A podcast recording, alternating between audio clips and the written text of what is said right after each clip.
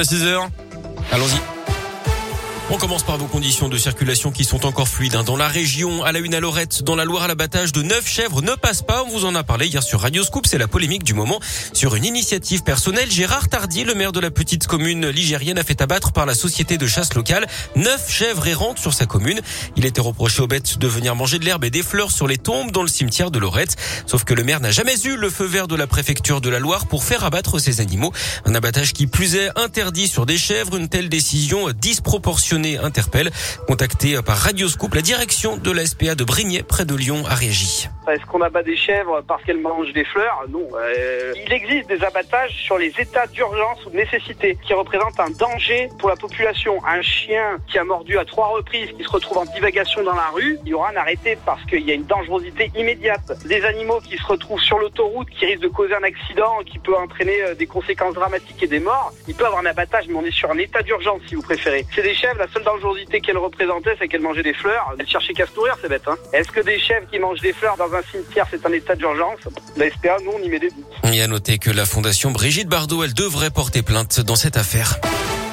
Dans l'actu également, cette prise d'otage à Paris. Hier, un homme armé d'un couteau a retenu deux femmes dans une petite boutique du 12e arrondissement au milieu d'après-midi.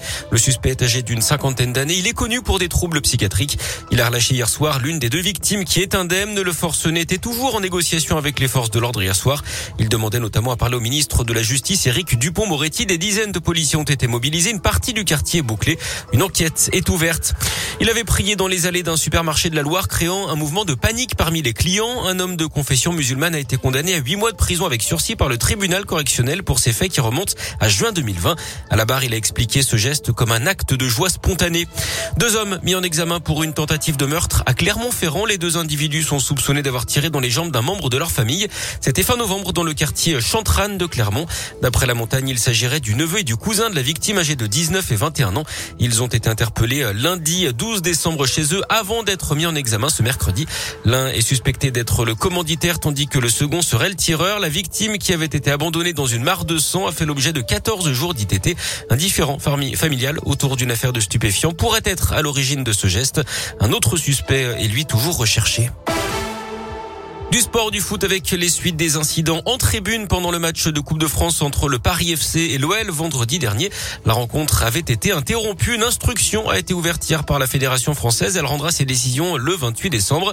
Il s'agira notamment de décider du sort de la rencontre qui avait été interrompue à la mi-temps sur le score de 1 partout et de sanctionner le ou les clubs jugés fautifs.